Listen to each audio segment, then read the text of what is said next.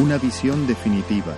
Mensaje de la palabra de Dios por Rubén Sanz en la Iglesia Evangélica Bautista de Córdoba, España, 20 de octubre de 2019.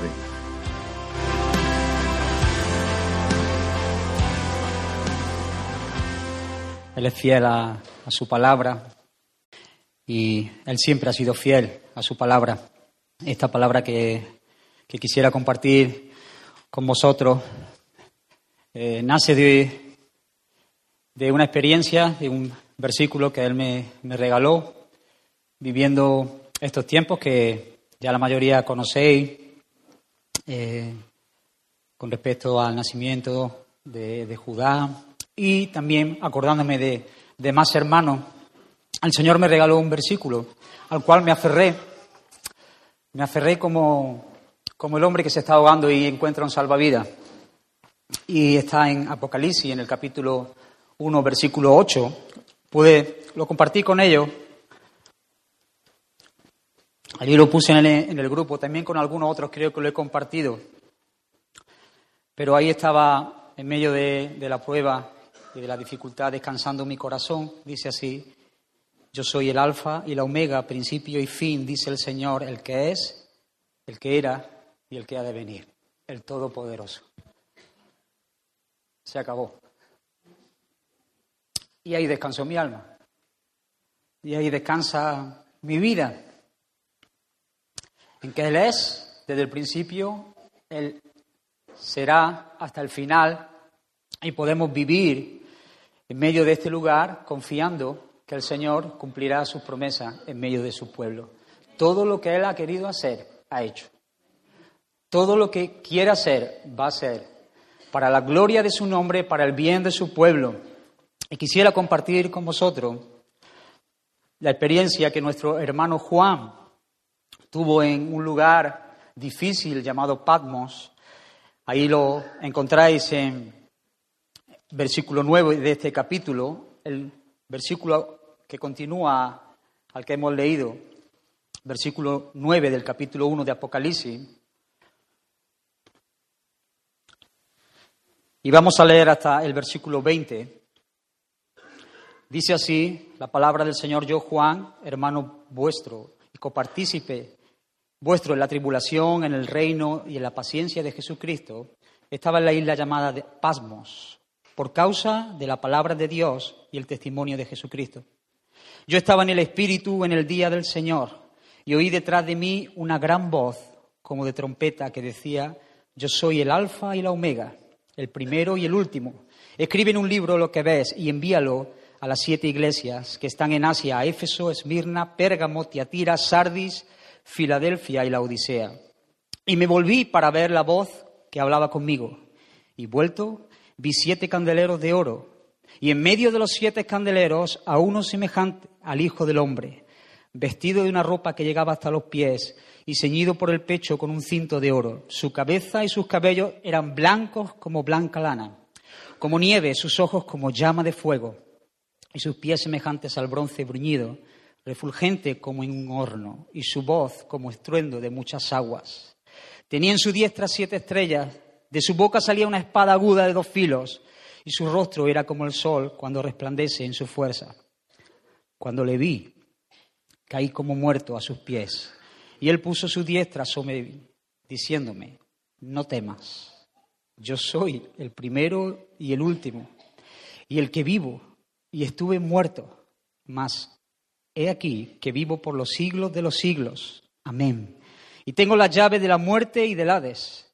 Escribe las cosas que has visto y las que son y las que han de ser después de estas. El misterio de las siete estrellas que has visto en mi diestra y de los siete candeleros de oro.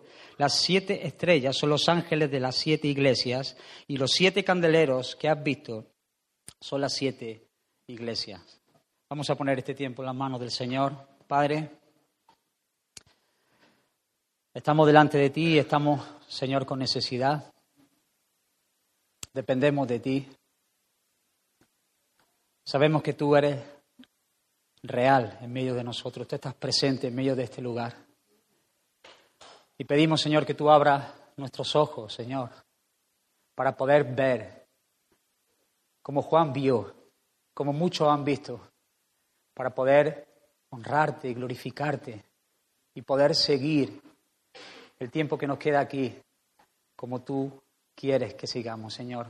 Queremos reconocerte en medio de este lugar. A ti sea la gloria, la honra, en el nombre de Jesús. Muy bien, mi hermano. Quisiera tocar algunas cosas de estos versículos que hemos estado leyendo. En primer lugar, antes de la visión que Juan ha tenido, digamos, los versículos que son el preámbulo de esta visión, porque ya conocéis, hermano Juan era uno de los discípulos del Señor.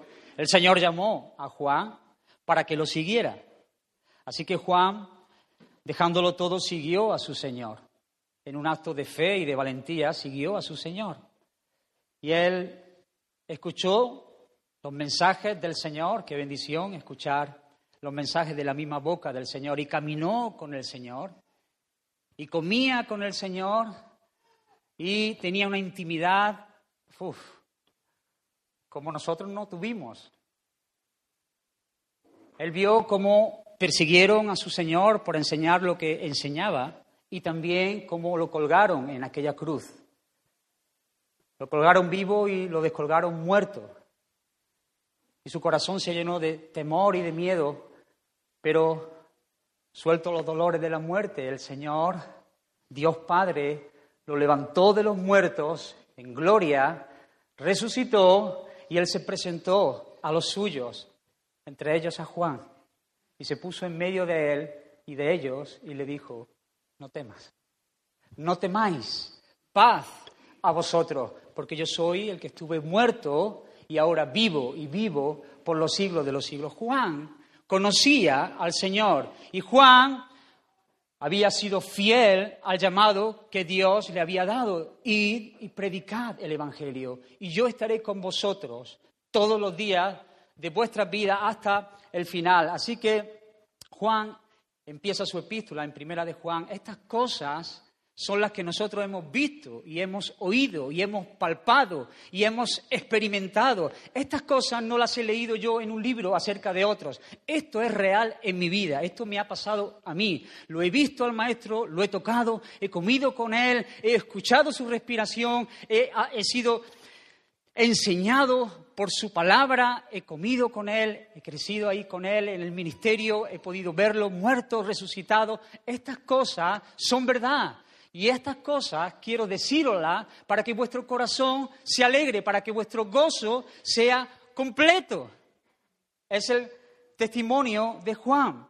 Y él ha sido fiel, muy fiel a su llamado. Y por causa de ser fiel al llamado del Señor, a la palabra de Dios, al testimonio de Dios, él ahora mismo, en estos momentos, se encuentra desterrado, se encuentra puesto en un lugar aparte por el gobernador para que él se pudra, para que el nombre del Señor sea erradicado, para silenciar toda voz del Evangelio. Él ha sido desechado en aquel lugar, simplemente dejado a su suerte para que muera.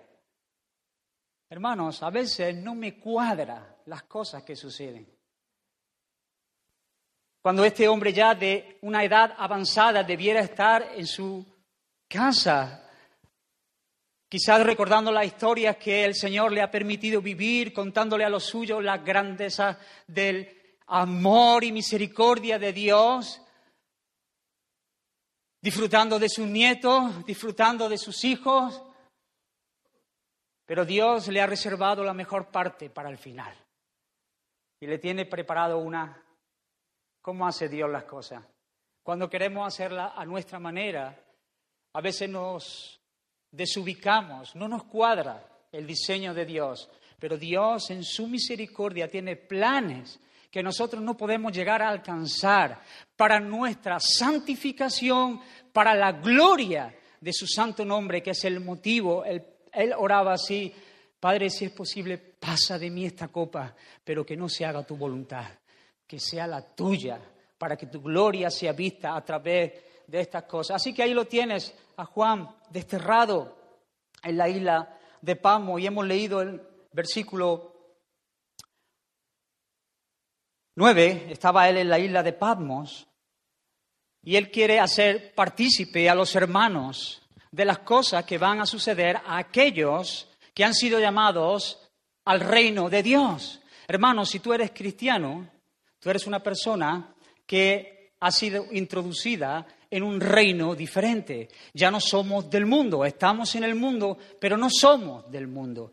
Así que por eso nosotros oramos que venga tu reino, porque esperamos las cosas de Dios, queremos las cosas del rey y queremos al rey con su reino. Y este reino, hermanos, sí o sí acarrea dos cosas que hemos leído, de las cuales Juan es copartícipe con todos sus hermanos. Juan, nuestro hermano, nos está diciendo que si tú has sido incluido en el reino de Dios, hay dos cosas que van a imperar en tu vida, el sufrimiento y la perseverancia la paciencia. Vas a tener que crecer en el sufrimiento y en la paciencia, en perseverar, en aferrarte a las promesas del Señor, como dice Apocalipsis al final, el que venciere, al que venciere, aquel que se aferra, que lucha, porque el reino en el cual tú has sido introducido si estás en Cristo Jesús es un reino que sufre violencia y los violentos son los que la van a arrebatar. Es un signo muy significativo de todas las personas que están en el reino es una vida de sufrimiento y de perseverancia. Perseverar en medio del sufrimiento, perseverar en medio de la prueba. Y de una manera u otra, no todos tendremos que sufrir de igual manera, pero sí o sí, en algún grado, o en otro mayor o en otro menor, todos los hijos de Dios van a experimentar un profundo compañerismo en medio del sufrimiento con su Señor Jesús, porque es así como Él lo ha diseñado. Aquel que quiera vivir una vida piadosa de verdad va a sufrir la persecución. El que quiera disponer su vida para el servicio a Dios, Dios no solo le concede que crea en Él para ser salvo, sino que le concede que pueda experimentar un profundo compañerismo con Él por medio de las aflicciones. Así que el Señor no nos da un caramelo y luego nos da otra cosa, sino que desde el principio está diciendo, si tú quieres ser mi discípulo, si tú quieres seguirme, si tú quieres experimentar las cosas que yo tengo para aquellos que me aman, entonces dos cosas te ofrezco una cruz para morir cada día y una vida eterna de gloria y de bendición por los siglos de los siglos. Ahí empieza nuestra historia. El diablo te dirá una cosa para luego darte otra al final. Él te engaña al principio para decirte que lo que te dijo al principio no era verdad, pero el Señor te dice, estas cosas son las que van a experimentar en mayor o menor grado aquellos que me aman. Es el testimonio de la iglesia de Dios siglo tras siglo, una porción de sufrimiento. ¿Para qué? Para que nosotros seamos avanzados en nuestros propósitos, para que Dios reciba la gloria, para que tengamos que decir, no es nuestra fuerza, sino que es tu fuerza, para que en medio de nuestra debilidad, iglesia del Señor, nosotros podamos decir, Señor, bástate tu gracia, para que tu poder se perfeccione en medio de mis debilidades. Eso es lo que Dios le ha regalado al apóstol Juan. Y Juan está diciendo, hermanos, si Dios te salva, si Dios te ha salvado, te ha puesto en un reino diferente. Ahí ya no predominan las cosas del mundo, ahí ondea la bandera del Señor, vives en un reino diferente, apartado por Él, para Él y para la gloria de su nombre. Así que el apóstol Pablo lo dice así en Colosense, en el capítulo 1. Nos ha trasladado al reino de su amado Hijo. Hermanos, el mundo no es nuestra casa, no es nuestro hogar. Hemos sido llamados a un reino diferente donde hay una bandera diferente. Estamos ahí, el mundo, pero no somos del mundo. Jesús dijo, estas cosas os he escrito para que en mí tengáis paz. Estas cosas tenéis que saber que os van a acontecer para que en mí, En mí, dice el Señor, tengáis paz. En el mundo vais a tener aflicciones. En el mundo vais a tener aflicciones. El Señor no nos engaña, no nos dice, venid a mí y todos vuestros problemas van a ser resueltos. Venid a mí y huirá de vosotros la pobreza y el llanto y el lamento, no ahora, de momento. Hasta que el Señor venga, hay una porción de sufrimiento a cada hijo de Dios para que la gloria de Dios repose en cada uno de sus hijos y Él sea exaltado y alabado por los siglos de los siglos. Él fue el despreciado, hermano. El Señor, nuestro Señor, fue el desechado. Y tú piensas que siguiendo al Señor de verdad no vas a ser desechado como Él fue. A lo mejor, hermano, no eres desterrado. A lo mejor no eres encarcelado. Hoy en día vivimos una libertad en medio de nuestra nación. Podemos predicar, podemos hablar, declarar nuestra confesión, pero hermano, sí o sí, te digo que tú tienes una porción de sufrimiento, porque hay un enemigo de tu alma que quiere que aflojes, que quiere hacerte menguar, que quiere meter en tu mente y en tu corazón pensamientos grandes que produzcan en ti un desánimo, que te descorazones, que tu fe falle, que te diga dónde está tu Dios ahora en medio de esta circunstancia, en medio de esta prueba, dónde está tu Dios. No decías que te amaba tanto cuando lo viste allí, en aquel lugar, pero el diablo viene trayendo presión sobre nuestra vida, viene ofreciéndonos los brillos de este mundo para que nosotros los comamos de llenos y luego dejarnos secos en desierto. Hermanos, sufrimos presiones, sufrimos tentaciones, sufrimos en medio de este sistema corrupto que no ama al Señor. Así que Juan puede escuchar esa misma voz que tú y yo a veces hemos escuchado, ¿dónde está tu Dios ahora?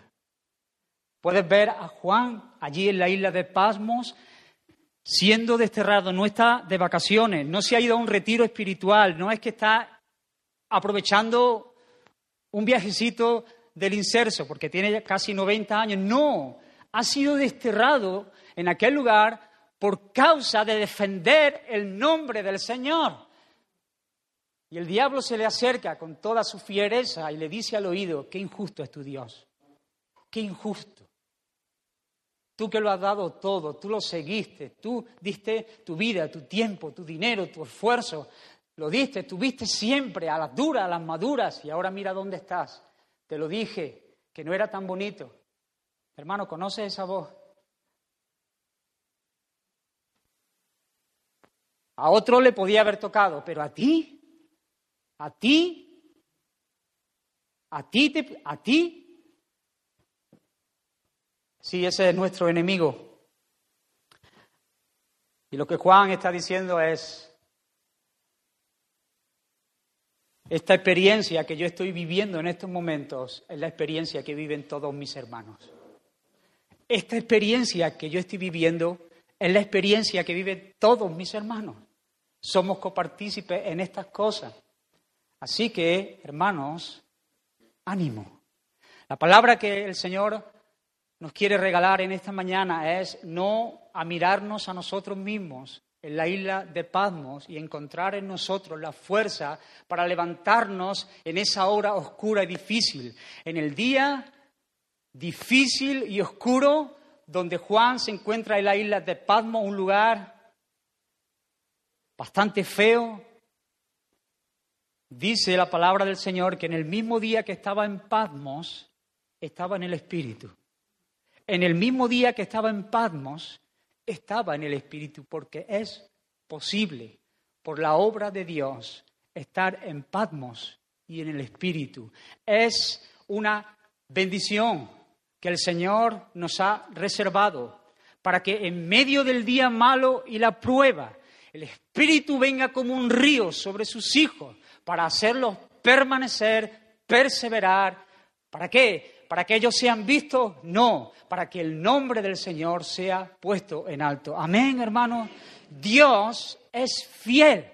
Y por eso Juan está en Patmos. Y no solo en Patmos, está en el Espíritu. En el Espíritu. Así que, hermano,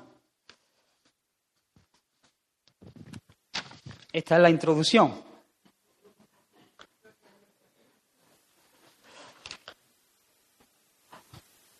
Ha sido desterrado Juan por el testimonio de Cristo. Hermano, el Señor, nuestro Padre, no solo no te va a conceder creer en Él y en su palabra, sino que experimentes ese profundo compañerismo por medio del sufrimiento.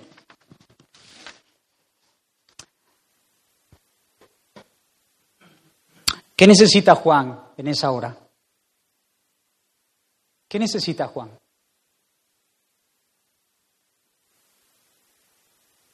¿Qué le dirías a Juan?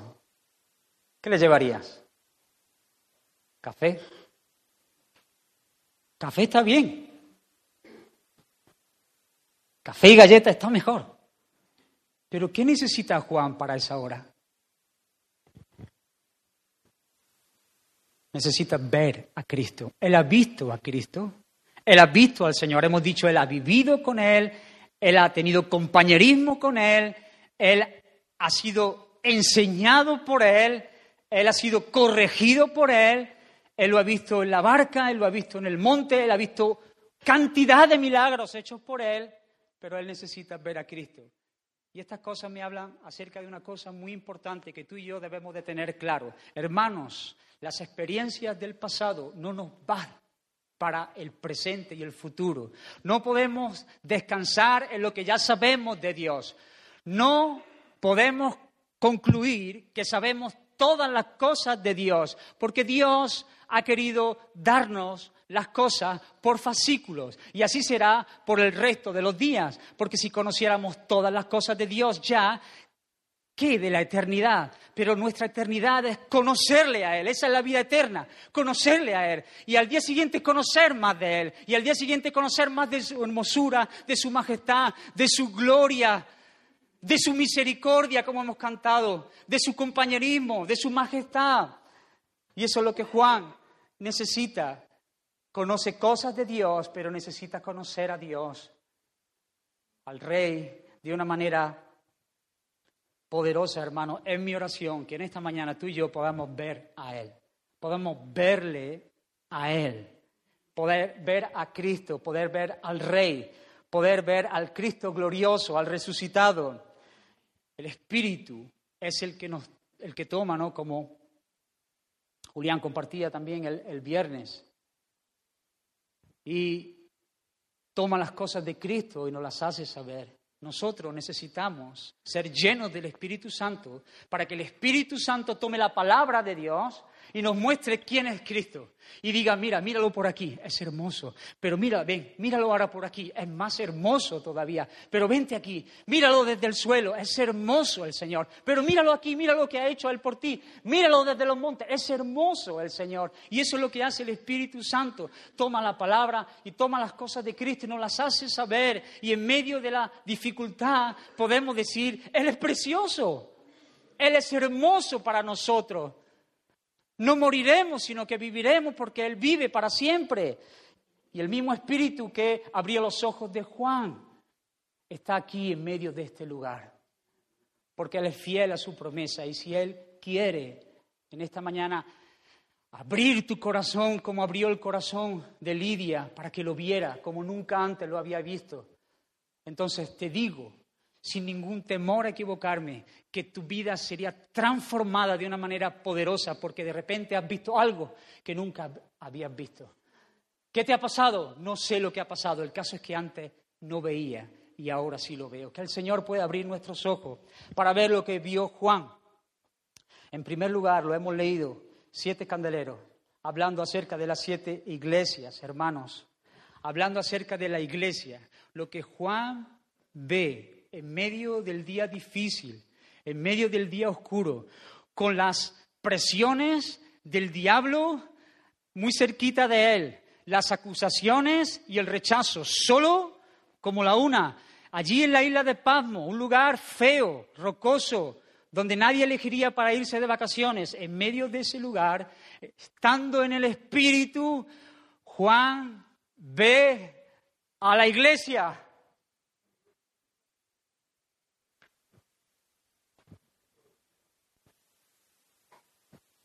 ¿Qué necesitamos, hermanos? Ver que hay un pueblo redimido por la sangre del Señor y que el Señor nos ha puesto en medio de este lugar para que habitemos como una familia, porque cuando mi corazón falla, puedo encontrar el gozo y el deleite y el ánimo en medio de la iglesia del Señor. Lo que Juan ve es la iglesia gloriosa del Señor. Son siete candeleros que alumbran. Mira, antes, antes había aquí un candelero. Antes había un candelero, ¿no? No está el candelero. Era como un, pie y siete, siete, brazos, ¿verdad? ¿Algo así? Un pie, pero siete brazos. Siete brazos unidos por un pie. La iglesia del Señor, unidas a Cristo. Hay una gran diversidad de personas, de toda tribu, de toda lengua, de toda nación, pero unidas todas por uno, por Cristo. La iglesia, lo que Juan ve en medio del día oscuro y difícil en Padmo es que hay una iglesia, la iglesia del Señor. Así que, hermanos, debemos ser muy conscientes dónde el Señor nos ha puesto, en medio de una iglesia, en medio de la amada suya. Tenemos que hablar de ella con todo respeto y con todo temor, porque Dios tiene propósitos eternos con su iglesia. Con su iglesia ha ligado su gloria, su fama, su reputación a nuestras vidas, hermanos.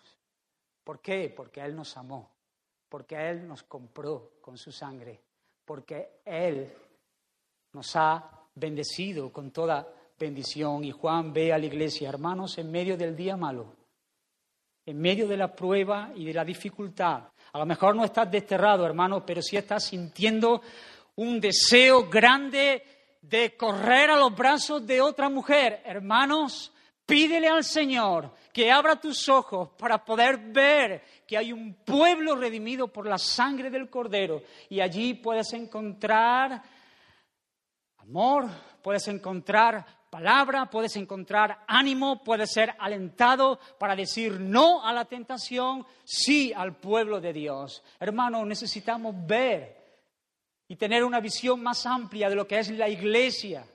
No somos llaneros solitarios, no hemos sido llamados a taparnos sobre nuestras sábanas cuando los problemas vienen. Estamos aquí, hermanos, con una misión, con un propósito Estamos para hablar el mensaje del Evangelio.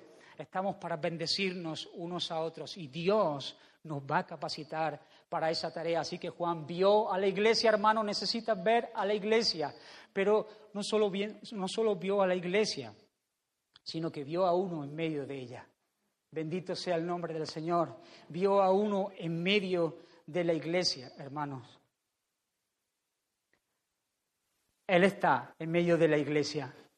Y a veces te has podido preguntar, yo me he preguntado dónde estaba el Señor en medio de la iglesia los primeros siglos, cuando mis hermanos estaban siendo perseguidos, cuando el testimonio de Dios estaba siendo arruinado, cuando los poderes de este mundo se levantaban de una manera incalculable. ¿Dónde estaba el Señor en medio de la reforma, cuando nuestro hermano Lutero tuvo que luchar y pelearse contra todo por causa de la fe y de la palabra del Señor. ¿Dónde estaba el Señor en medio de los siglos, en medio de las circunstancias difíciles? ¿Dónde está el Señor ahora cuando hay una corriente muy violenta sobre los hijos de Dios, cuando se levanta todo pensamiento contrario a Dios, cuando hay una corriente de sexo y de lujuria y de perversión que viene como un río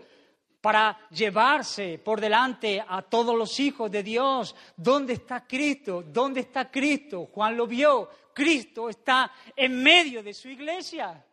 Desde el principio y hasta el final, Cristo está en medio de su iglesia porque Él es dueño y Señor de ella, porque Él anda por ella, porque tiene autoridad. La iglesia es suya y Él está en medio de su iglesia. Hermanos, queridos hermanos, nuestro Señor Jesús está en medio de su pueblo. Él vela por su pueblo, Él guarda a los suyos y nunca dejará de estar en el lugar donde ha sido llamado a estar. Así que hay una iglesia y hay un Señor en medio de la iglesia.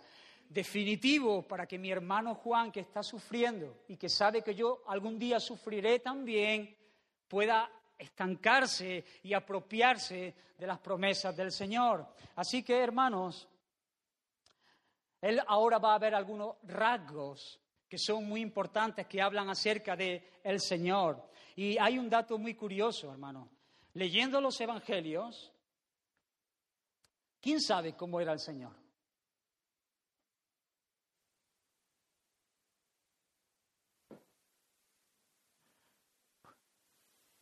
Me la he jugado.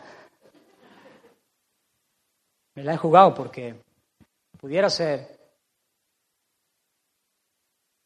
Jesús tenía el pelo largo, Jesús tenía el pelo corto, Jesús era alto, era bajo, Isaías dice sin atractivo, vale. Pero Jesús tenía los ojos azules. He visto cuadros de Jesús con los ojos azules, así con una manita así, como el que no ha dado un palo al agua. Pero no, no me imagino a Jesús así. Sus manos curtidas, pero no sé si eran grandes o si eran pequeñas. De hecho, el testimonio del Señor, lo que nos ha revelado en su palabra, no es para que nos centremos en el físico del Señor. No le dio ninguna importancia al físico del Señor. Más bien se centró en las obras del Señor, en las palabras del Señor. Pero ahora, sin embargo, Dios sí quiere que Juan pueda ver al Rey de los Reyes. Ahora Juan va a experimentar y va a ver lo que no había visto. Quizás Daniel tuvo una visión de quién era el anciano de días, el Hijo del Hombre. Y hemos leído en el versículo 14, hermanos, que sus cabellos eran largos y blancos. Juan está viendo al Hijo del Hombre y esto me habla a mí acerca de madurez. Esto me habla a mí acerca de experiencia. Hermano, nuestro Señor Jesús no es un cualquiera que se ha presentado en medio de esta situación para intentar hacer lo que pueda, para echarte una manita. No, hermanos, los reinos de este mundo todos han pasado, pero Él es eterno. Él no está sujeto al tiempo.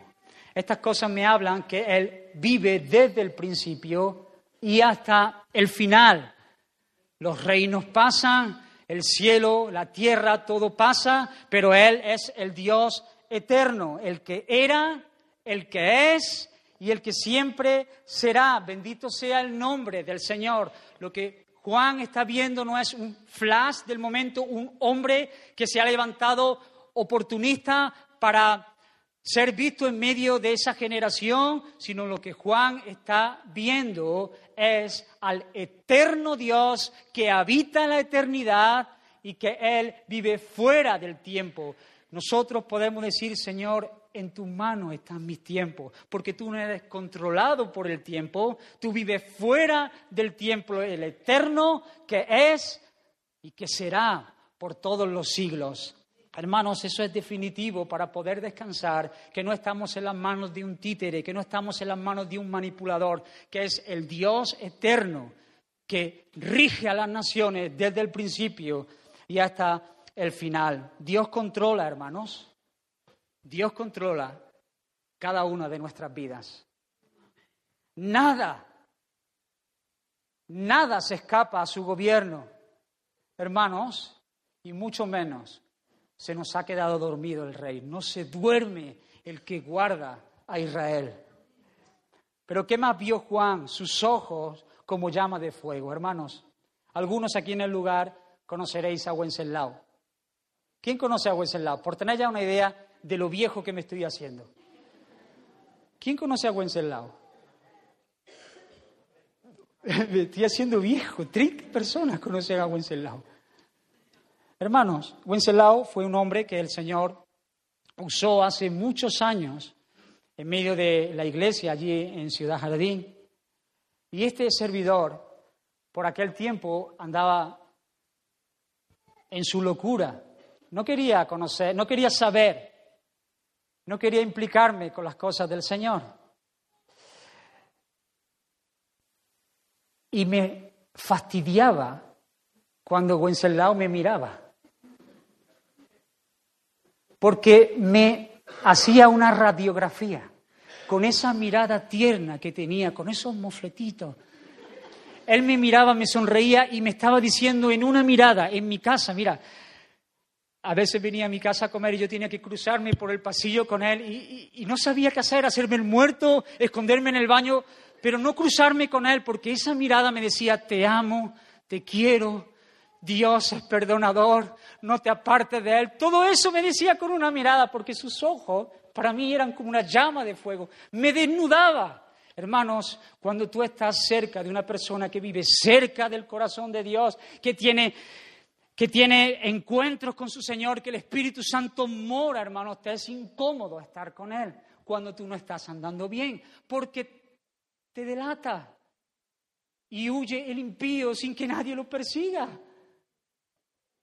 Y cuando yo veía a Wenceslao decía, que no me mire, Wenceslao, Es verdad, hermanos. ¿Cuánto más?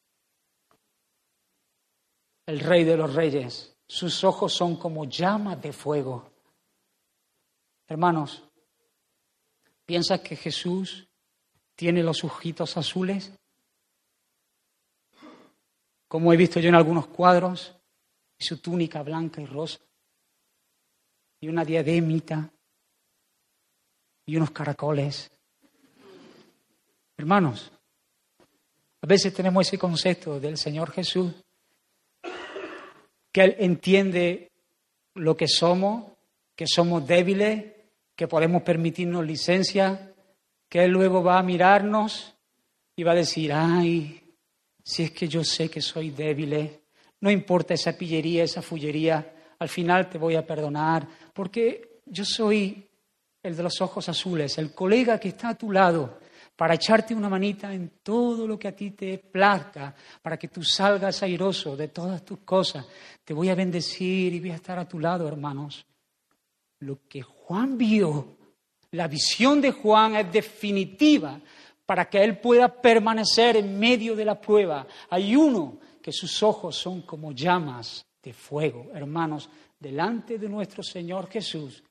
Tú y yo estamos desnudos. Y cuando no sientes que estás desnudo y puedes permitirte alguna licencia, hermano, te estás alejando de tu Señor. Porque cuando tú estás cerquita con el Señor, Él va a decir aquí, esto, esto, y te va a incomodar y te va a señalar el pecado y lo que está feo, hermanos.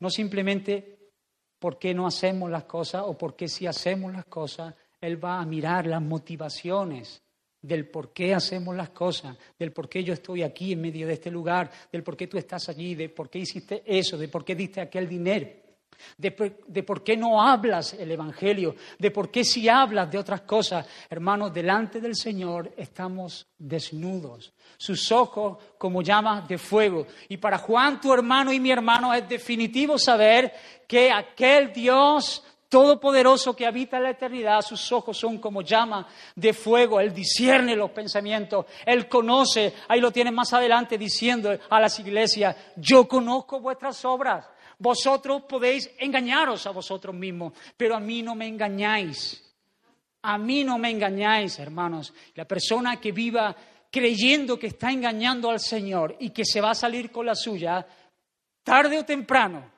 se dará cuenta de que tú al Señor no lo engañas, porque sus ojos son como llama de fuego. Yo conozco tus obras, Sardi, yo conozco tus obras, la Odisea, yo conozco vuestras obras, Iglesia Bautista de Córdoba, yo conozco vuestras obras. Yo sé lo que hay en vuestros corazones. Qué bendición sería en esta mañana decir, Señor, eso es verdad. Y en medio de la prueba yo necesito saber estas cosas. Así que ayúdame, Señor, a discernir qué cosas están mal para pedirte perdón y seguir adelante. Amén, hermano. Si queremos vivir como hombres libres, si queremos vivir como una iglesia libre, tendremos que entender que sus ojos son como llamas de fuego. Él nos ve. No pienses que va a burlarle. No lo vas a burlar. No se le va a olvidar a Dios lo que hiciste. A menos que tus pecados hayan sido cubiertos por la sangre del Cordero. Esas cosas están ahí para siempre. A menos que haya sido perdonado por aquel que todo lo ve. Tú estás en deuda con Dios y es terrible caer en las manos de un Dios que está airado. Y Dios está airado todos los días, dice el Salmo, todos los días está airado contra el pecador. No son mis palabras, son las palabras de Dios. Su rostro era resplandeciente, hermano. Resplandecía, la luz brillaba. Juan quedó impresionado. Tengo una pregunta, hermanos. ¿Con qué te impresionas tú en el día de hoy? ¿Quién realmente mueve tus emociones? ¿Cuál es el objeto de tu admiración en el día de hoy? A menos que sea nuestro Señor Jesús, estamos fritos para permanecer en medio del sufrimiento y en medio del día malo. Si nuestro objeto de admiración es un cantante, es un futbolista, es un músico, incluso un predicador, incluso un pastor, vamos mal. Necesitamos decirle y pedir al Señor, Señor, que el objeto de mi amor, de mi pasión seas tú, que yo pueda contemplarte a ti y no solamente convencerme en mi mente, sino que mi vida se ajuste a esta realidad. Tú eres mi tesoro, tú eres la perla de gran precio, tú eres verdadera comida y verdadera bebida. Su voz es como el estruendo de muchas aguas. Él lo ha visto y cuando habla, no es alguien que duda, no es un vendehumos. Hoy en día vemos a muchas personas que quieren gobernarnos, que hablan y hablan y hablan y buscan el favor y el aplauso y el reconocimiento del pueblo, pero cuando el Hijo del Hombre, el Cristo glorioso, habla, todas las cosas quedan calladas, enmudecen, porque Él no habla como titubeando o con miedo, Él habla como el que tiene autoridad. Cuando Él habla, las cosas suceden. Juan sabe que su palabra permanece para siempre. Cielos, tierra, Todas las cosas creadas van a desaparecer, pero su palabra permanece para siempre. Hermanos,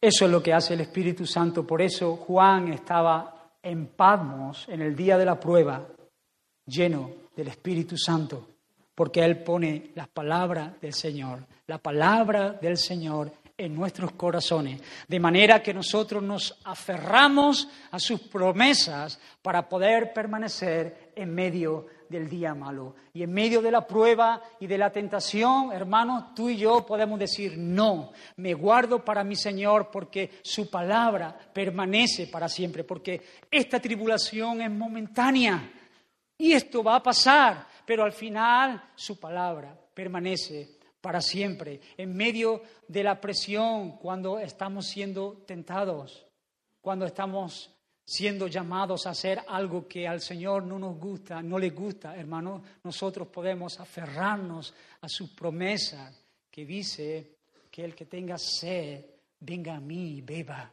No te sacie de las cisternas rotas que el mundo ofrece. Ven a mí y sáciate para que puedas permanecer en medio del día malo. Amén, hermanos. Su voz, como el estruendo, como el estruendo de muchas aguas. Sus pies, hermanos, como los pies de un guerrero. Este no es un hombre más. Este es un guerrero y lo que Juan había visto antes, que le había hecho permanecer y llegar a este lugar, es que él fue compasivo y él enmudeció delante de aquellos que le golpeaban y que le escupían y que le azotaban y que lo clavaban en aquella cruz. Juan había visto esas cosas y conocía esas cosas, pero el que viene ahora, hermanos, el que Juan ve, lo que Juan ve y lo que tiene delante suya es a un guerrero, a uno que ha peleado, a uno que ha ganado la victoria para su pueblo, que tiemblen sus enemigos, es lo que está diciendo. Que tiemblen los enemigos de Dios, que tiemblen aquellos que los resisten, porque el Cordero peleará con ellos y el Cordero vencerá el Cordero peleará con ellos y los vencerá. Su boca como una espada de dos filos. Juicio, hermano. No solamente podemos centrarnos en lo que sabemos de Dios antes de la cruz y la resurrección, sino que para permanecer en medio de la prueba y del día malo, también tenemos que saber quién es el rey, quién es el Hijo del Hombre, él es compasivo, su boca es como una espada de dos filos. Él muestra compasión y misericordia a aquellos que se quebrantan y justicia y juicio a aquellos que lo resisten. Él rige a las naciones con una vara de hierro y todos, todas las personas, Hitler y Osama Bin Laden y Napoleón y mi abuelo, todos se van a postrar delante del Rey de los Reyes y van a reconocer que Él es el Señor para la gloria de Dios Padre. Algunos lo van a hacer por la gracia que le ha sido regalada y van a doblar sus rodillas y con lágrimas en sus ojos confesarán que hay un Dios en los cielos que ha tenido misericordia y hoy es día de salvación. Pero otros otros serán quebrantados y doblarán sus rodillas, porque el juicio y el día de la venganza de nuestro Dios Todopoderoso que reina vendrá. Y llegará ese día, hermanos. No podemos obviar esta realidad, que llegará ese día, el día de la venganza del Señor. Y todos sus enemigos perecerán. Así que al igual que hay gracia y misericordia, esa espada de dos filos, hay juicio y condenación para aquellos que lo resisten. Hermanos, para mí el hecho de que mi Señor sea un guerrero que paga y que es justo me da garantías de que no es un juez corrupto, que al final dará por inocente al que es culpable. Me garantiza de que Dios es fiel sabiendo que Él pagará conforme a lo que ha dicho. Que así sea, que se cumpla tu palabra, Señor. Y Él está viendo a un sacerdote, ahí lo tienes vestido con esas túnicas, sabiendo que Él está intercediendo por su pueblo. Ese hombre con cabellos largos, con ojos como llamas de fuego, sus pies como el bronce bruñido.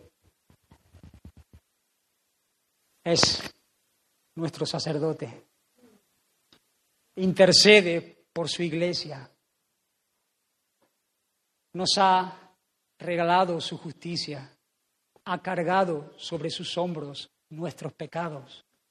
Hermanos, tú y yo hoy tenemos paz con Dios si Tú estás en Cristo, eres una nueva criatura. Las cosas viejas quedaron atrás, todas son hechas nuevas. Nosotros necesitamos, en medio de la prueba, ver al Cristo glorioso que ahora mismo, en este preciso instante, intercede por ti, sí, por ti, por ti intercede. Él está velando en favor de los suyos, como el gran sumo sacerdote, en medio de la prueba y de la dificultad, donde Juan está viviendo unos días difíciles, sabe que hay uno mucho mayor que él, que está intercediendo en favor de él, para con Dios, para que la paz de Dios abunde, para que el gozo de Dios abunde, para que sus fuerzas no flaqueen. Hay uno guerrero victorioso que ha vencido, que está velando por su iglesia, hermano. No estamos solos. El Señor intercede por cada uno de sus hijos. Amén, hermano. Si estas cosas no te alegran, no te mueven, hermanos, estás mal. Estás mal. No, no, no, no, no has captado la idea de lo que el Señor ha hecho. Abre tus ojos, dile, Señor, ayúdame Ayúdame a verlo a Él para que en medio del dolor, me acuerdo de, de Luis Miguel muchas veces en casa, Señor, hazme entender lo que Él pasa, hazme entender. No, no puedo glorificarte, no puedo honrarte porque Él te está viviendo una experiencia muy distinta a la mía, Señor, pero quiero ser partícipe de lo que Él hace. Yo quiero, Señor, honrarte y quiero agradecerte y quiero entender lo que tú has hecho por Él, igual que conmigo, Señor. Ayúdame, danos visión de iglesia. El Rey vive para interceder. Al que nos amó y nos lavó de nuestros pecados con su sangre. Juan sabe que en medio de la hora difícil, Juan sabe que el gobernador lo ha llevado a aquel lugar desterrado para erradicar el nombre del Señor. Juan sabe que se está haciendo viejo, pero Juan sabe que sabe que el Señor está por él. Juan sabe que Dios tiene cuidado de él y por eso puede regocijarse en la obra que él ha hecho con su vida al que me amó. Pero Juan, ¿cómo puedes decir en medio de esa situación que Dios te ha amado. Cállate, al que me lavó. Pero ¿te lavó de qué? Está sucio, mírate. Al que me amó y me lavó. Y Él, aún en medio de esa circunstancia y de esa situación, Él ve a uno que está en medio de esa presión y de ese fuego. Él está viendo al Hijo del Hombre y sabe que a lo mejor no va a salir de esa prueba, pero sí va a salir victorioso, la, la prueba no es quitada, pero sí va a necesitar, va a tener fuerza para que en medio de esa prueba su corazón se aferre al Señor. El Señor Jesús está en medio de nuestras pruebas. El Señor Jesús, cuando el horno se calienta siete veces más, allí está paseándose en medio de sus hijos. El Señor Jesús es el Dios que era, que es y que será las cosas que yo controlo, las cosas que yo percibo, las cosas en las que yo veo ahora mismo, Él es nuestro Dios. Y Él es el Dios en nuestras incertidumbres, en las cosas que yo no veo, en las cosas del mañana, en las cosas que vendrán, en las cosas que yo no controlo. Dios es Dios de esas cosas también, porque Él está en medio de su pueblo, hermanos. Amén.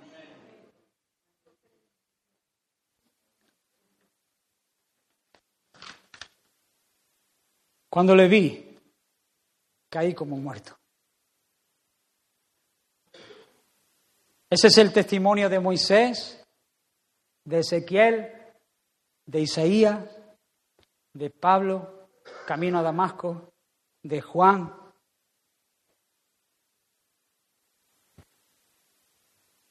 ¿Es tu testimonio? ¿O Jesús es mi Jesús, mi, mi Jesús. Algunos le dicen mi Jesus, mi Jesus, Jesus.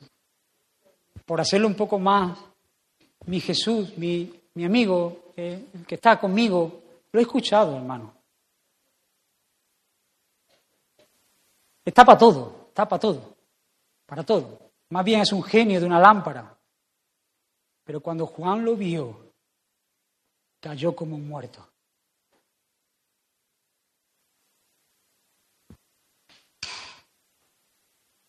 Que tiemblen, hermanos, aquellos que piensan que tienen a Jesús cuando no tienen a Jesús. Que hoy sea un día de misericordia y gracia del Señor para que puedan hacerle entender que el Jesús que han abrazado no es Jesús. Que ellos se han aferrado a otra cosa, que han puesto su confianza en otra cosa, pero que el Señor, el guerrero, el Hijo del Hombre, es alguien que tiene en sus ojos dos llamas de fuego. Es un guerrero. Él va a traer justicia y juicio, que Él es compasivo y misericordioso, pero que habrá un hoy y también hay un mañana. Hoy, hermanos, amigos, quien quiera que sea, es día de salvación y misericordia. Su brazo no se ha cortado para salvar. Si tú vieras hoy a Cristo y, y sus ojos penetrasen en tu vida y fuese descubierto de tus pecados, yo te digo que hay perdón y gracia en Cristo Jesús para que tú corras a Él y puedas recibir la salvación que viene de Él. Cree en el Señor Jesucristo para ser salvo. Cree en Jesús para ser salvo. Míralo allí colgado en aquella cruz, soportando la ira de Dios, cargando por los pecados de su pueblo.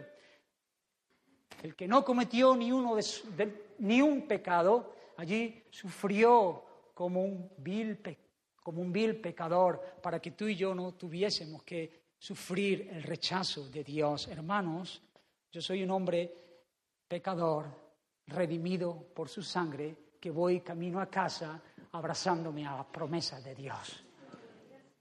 Esa es mi experiencia.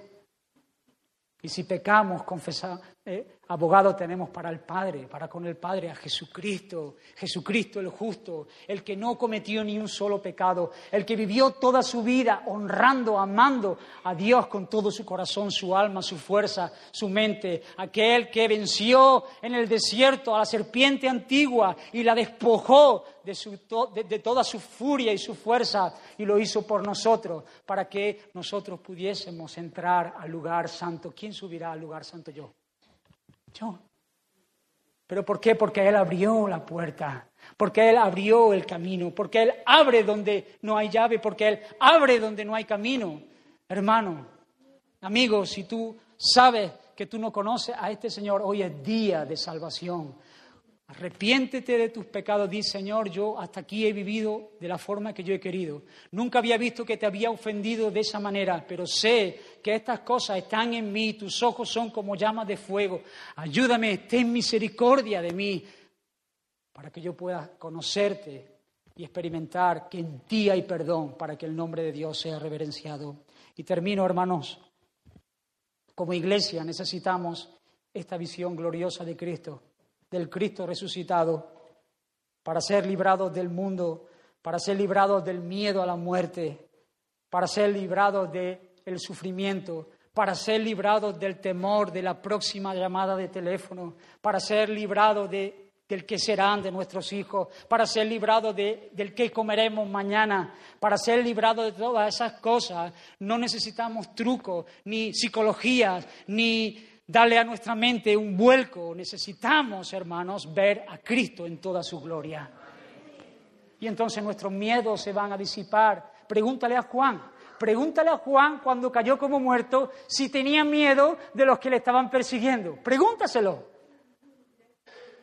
Ya te digo yo que no, porque cuando el temor de Dios está en nuestros corazones, aquella persona que puede vivir de pie delante del Señor y vive de rodillas también en su misión, puede ponerse de pie en cualquier lugar, en cualquier escenario, puede declarar quién es Él y las promesas del Señor, porque no tiene miedo a la muerte, no tiene miedo al sufrimiento, porque Dios es el que opera en su vida. Amén, hermanos. Nosotros como iglesia debemos tener estas cosas claras para el tiempo que está por delante. No sabemos lo que nos depara el futuro, no lo sabemos, pero sí sabemos cómo tenemos que andar para poder acatar el futuro que el Señor nos ha guardado. No temas, hermano, no temas. Eso fue lo que el Señor le dijo a Juan, no temas, no temas. Sí, ya, pero no temas. Yo estoy contigo. Yo estoy contigo todos los días. Yo soy el que vivo, el que estuve muerto, el que ha resucitado, el que se ha sentado a la diestra de Dios, el que intercede por ti. No temas, no temas, no temas. Yo tengo la llave de la muerte y del Hades. ¿Sabe lo que está diciendo el Señor? No temas. Que yo mando. Que yo mando. Aquí mando yo. ¿Recordáis los jóvenes? Igual, la misma cosa. Aquí mando yo. Que el Señor es el que manda. Que el Señor abre y abre. El Señor cierra y cierra. Él tiene las llaves. Y no hay una persona más libre, no hay una persona más libre en medio de este lugar que aquella que se somete a la voluntad de un amo que es amoroso, perfecto. Escribe, por cierto, escribe. Escribe, sí. Domiciano pensaba que ya no ibas a escribir más. Domiciano, el gobernador, pensaba que llevándote a esta isla y con 90 años tú ya habías terminado. Aquí mando yo, dice el Señor. No he terminado contigo, Juan. No he terminado contigo. Tengo planes contigo todavía. Tú me habías visto de una manera, pero ahora te he mostrado mi gloria. ¿Quién soy yo de verdad? Para que escribas, para que des testimonio, para que te regocijes en medio de pasmos, para que seas de bendición a muchos. No he terminado contigo. Iglesia, el Señor no ha terminado con nosotros, porque su obra es imparable y Él ha querido que en esta, en esta generación, en este momento de la historia, tú y yo seamos voceros de las grandezas de nuestro Señor. Así que Él nos dice, no he terminado contigo, no he terminado contigo, Nicolás. No he terminado contigo, Joaquín, Manolo, Pepín, María, Lourdes. No he terminado. No he terminado, dice el Señor. No he terminado contigo, Bartolomé. No he terminado. Todavía tengo cosas grandes para que vosotros experimentéis que en vuestras debilidades mi poder se va a perfeccionar. Porque Dios es un Dios que cumple sus promesas y ahora sí, ahora sí he terminado. Una persona que ha sido bendecida por Dios solamente puede empezar una carta a sus hermanos de esta manera, porque la persona que Dios bendice, la bendice para que bendiga, no para que se hinche, no para que flote, no para que digan, uy, cuánto lo ha bendecido el Señor, sino que la persona que Dios bendice habla a sus hermanos así. Versículo 4. Juan a las siete iglesias que están en Asia. Gracias y paz a vosotros. Gracias, gracias, paz a vosotros. Sí, pero es que la iglesia, gracias. Eso luego lo, luego lo veremos. Luego hablaremos de las cosas que están mal y el Señor.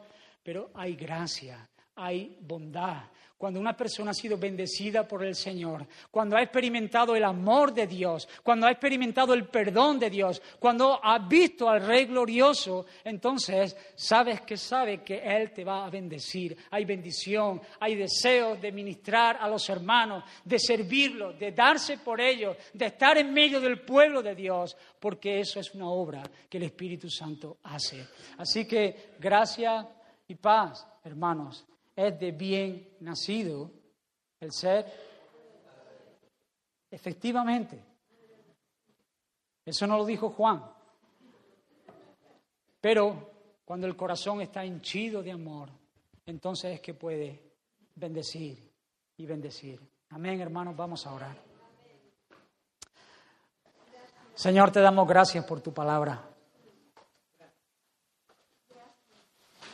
Gracias, Señor, porque no solo nos has concedido que creamos en ti, sino que nos permite experimentar ese compañerismo contigo y con Juan y con muchos hermanos que hoy en día están sufriendo por causa de tu nombre, Señor.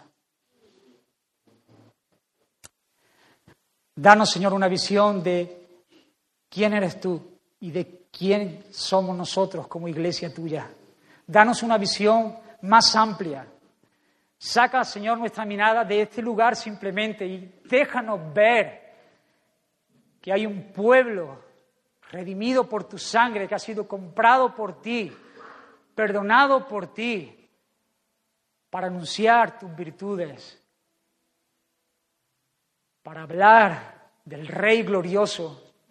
Señor, danos una visión mayor de tu gloria para que nuestros miedos, nuestros temores, Señor, huyan, para que el verdadero amor eche fuera el temor, para que podamos, Señor, hablar de ti sin miedo, Señor, a ofender, con amor y con compasión, Señor, pero que esa visión del Rey glorioso, Señor, nos llene de fuerza y de vigor para mañana. Mañana, Señor, ya tenemos un día por delante que tú, Señor, has diseñado y has planeado y tienes propósito.